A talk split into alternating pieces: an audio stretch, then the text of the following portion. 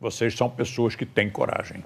Porque, para começar, para você ser vegetariano num mundo que não é, você precisa ser muito corajoso. Você tem que ter peito. Para você ser subversivo, porque quem não come carne é subversivo. Está subvertendo a economia mundial. Está dizendo um basta. Não é só o aspecto humanitário no tratamento com os animais, não é só o aspecto da saúde que a melhor alimentação proporciona, não é só o aspecto ambientalista.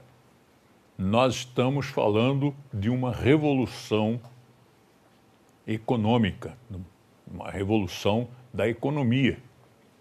Porque hoje, se você prestar atenção, a economia gira muitíssimo em torno da exploração dos animais, da, da, tortura durante a vida e depois o abate cruel para vender suas carnes mortas a pessoas que estão iludidas, que estão manipuladas pela propaganda e que pensam que precisam de carnes para sobreviver. Tem aquelas que dizem: não, eu não, não é por isso, não, porque eu gosto mesmo de comer carne. Não gosta, porque se gostasse, comeria um bife cru e não come. Você precisa dos temperos. Você põe lá no fogo e põe tempero na coisa. Sem tempero você não come. A carne não é boa para o paladar. Aliás, os únicos alimentos que o ser humano instintivamente escolheria se você pusesse todos os tipos de alimentos, cereais, legumes, verduras, carnes, todos os tipos de carnes e frutas. O único tipo que o ser humano instintivamente vai lá e pega para comer no estado em que está são as frutas. Qualquer outro precisa ser processado através do cozimento, através de, de temperos, enfim, todos os outros alimentos precisam ser desnaturados para que nós consigamos comer, para que nós tenhamos prazer de comer. Mas também tem aquela parcela muito grande de pessoas que gostariam mesmo de parar de comer carnes. Até que muita gente tem nojo de comer carne, mas pensa, e eu vou ficar desnutrido? Como é que eu vou substituir a carne? Isso é uma grande bobagem. O que é ruim não se substitui. O que é ruim, nós eliminamos e já é lucro.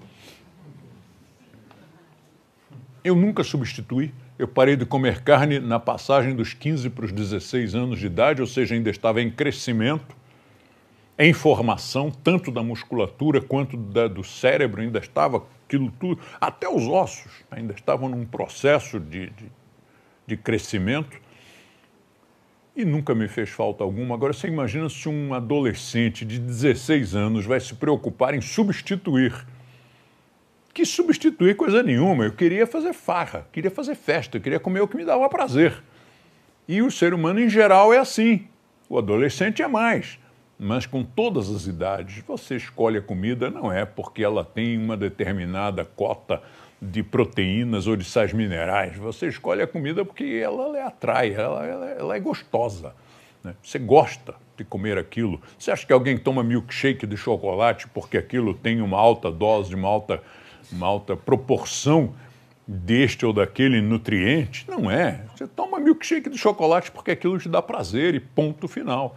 E assim foi a minha vida inteira. Eu nunca me preocupei em substituir. Eu fico até indignado quando alguém quer substituir a carne por soja. Como assim por soja? Logo, soja? Você não podia substituir por outra coisa, não? E quando eu adotei a Jaya, minha Weimaraner, que é um cão de grande porte, e resolvi praticar com ela essa experiência maravilhosa, porque um colega nosso havia dito que ele, ele tinha duas cachorrinhas e as duas nunca comeram carne nem ração de carne. E eu gostei da ideia. Então resolvi fazer eu mesmo a experiência e fiquei fascinado. A Jaya é enorme, fortíssima. E depois a, a irmãzinha dela, que é a Frida, mesma coisa. A Frida então nunca comeu ração vegetariana. A Jaya comeu muita ração vegetariana A Frida, nem isso. A Frida come a nossa comida. E também de uma vivacidade que, é uma peste. Isto, para mim, foi totalmente revolucionário. Eu me lembro de que, antes de ter a Jaya, muitos anos antes, eu dizia que, tá bem, se o animal for carnívoro, precisa de carne, mas o ser humano não. Tinha aquele estudo do, da dentição, enfim, todas as características que o ser humano tem do animal não carnívoro. Biologicamente, não fomos construídos para comer carnes. E eu dizia, mas o animal carnívoro, tudo bem. E aí descobri que não. O, o canídeo é estruturalmente carnívoro. Os dentes, a saliva, o tamanho do intestino, tudo nele é de um carnívoro e consegue viver muito bem desenvolver sua inteligência, sua musculatura sem carnes. Isto foi genial, porque agora nós podemos dizer não só o ser humano pode viver sem carne, mas até um carnívoro pode viver sem carnes. E um dia contei ao meu médico, que adora cachorros, contei, dei o livrinho, né? E ele olhou e disse: vegetarianas? Pois é, já estava esperando uma bronca, né? Oh, mas eu faça isso com este animal. E ele virou e disse: Ela é vegetariana?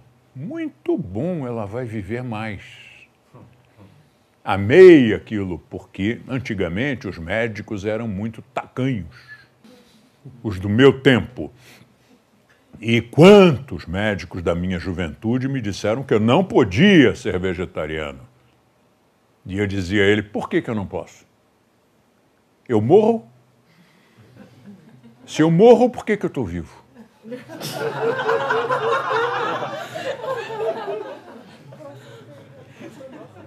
Mas é aquele anti-raciocínio. E eu fico feliz de ver que as novas gerações, e veja bem, novas gerações a que eu me refiro, são médicos de 40 ou 50 anos de idade. Essas novas gerações já estão muito mais instruídas, porque aí é uma questão de instrução mesmo estão muito mais instruídos e, e sabem que a alimentação sem carnes é a ideal para todos nós.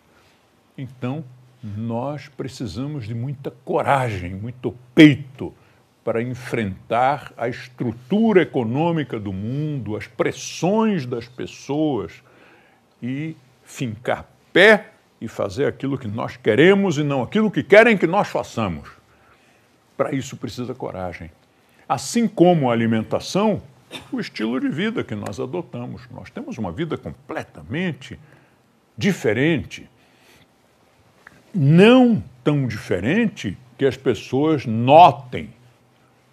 Não, ninguém percebe. Se você trabalhar numa empresa, se você for um desportista, ninguém percebe nada. Só notam que você está mais em forma que as outras pessoas que você no trabalho você produz mais, que no esporte você é melhor. Mas fora isso, ninguém diz assim, fulano é meio esquisito. Não é. Você pratica um mimetismo maravilhoso, porque na nossa alimentação, por exemplo, nós comemos qualquer coisa. Você pode ir para um bandejão de uma universidade e come com todo mundo lá, ninguém percebe nada. Eu adotei essa alimentação no colégio interno, depois servi exército na tropa e nunca deu problema nenhum. E o estilo estilão de vida, esse estilo, esse lifestyle que nós adotamos, é uma coisa extraordinária, mas que exige coragem. Né? Se uma pessoa é meio acovardada, ela não consegue. Ela começa a adotar, por exemplo, hábitos bons como não fumar, não tomar álcool, Aliás, o não fumar hoje começou a ficar mais fácil, né? porque há um consenso de que o fumo é uma porcaria. Mas o álcool, que é outra grande porcaria, não tem ainda, não conta com esse, essa, esse consenso de opinião pública. As pessoas acham que tomar droga, álcool, afinal, álcool é droga, que tudo bem. Então é muito estranho quando um pai chama o filho para dar uma bronca e diz: Meu filho, você tem que parar de tomar drogas. E está com um copo de uísque na mão. Isto é uma situação kafkiana. Como o cara pode dizer para o garoto não tomar drogas se ele está tomando drogas? A única diferença é que as drogas dele são drogas legais e as outras são ilegais, mas tirando isso, que na hora em que, como em alguns estados dos Estados Unidos, como no Uruguai, em que algumas drogas se tornaram legais, então agora tudo bem, a gente vai usar. Nós não deixamos de usar as drogas porque elas são ilegais, e sim porque não são legais. Não são cool. Né? É só por isso. Tem que ter muita coragem para alguém te convidar para um churrasco e você comparecer e escolher o que você quer comer. Você não é obrigado a comer o que os outros querem. Você come o que você quiser. Não tem churrasco que se, que se preze e que não tenha algumas outras coisas. Todo churrasco tem mais alguma coisa. Um dia, no meu clube de Rotary, não o atual, um que eu frequentava antes, organizou um churrasco. Todo mundo lá sabia, porque nos jantares todo mundo via que eu escolhia só as coisas que não tinham carne e várias vezes o assunto veio até a baila. E no churrasco os caras não tiveram a consideração de colocar alguma coisa que não tivesse carnes. Mas eu e a Fernanda comemos arroz. Tinha arroz. Pusemos ali um temperinho no arroz, um pãozinho e pronto, forramos o estômago. Claro, ficamos indignados com a falta de consideração, mas não passamos fome. Tem que ter peito. Claro que depois de uma certa idade já não precisa mais.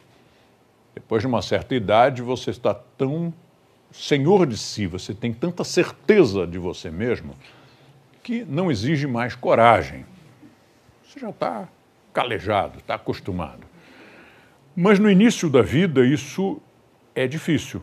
Né? Quando o cara está na faixa dos 20, até mesmo no, no dígito dos 30, fica um pouco difícil se o cara não tem coragem.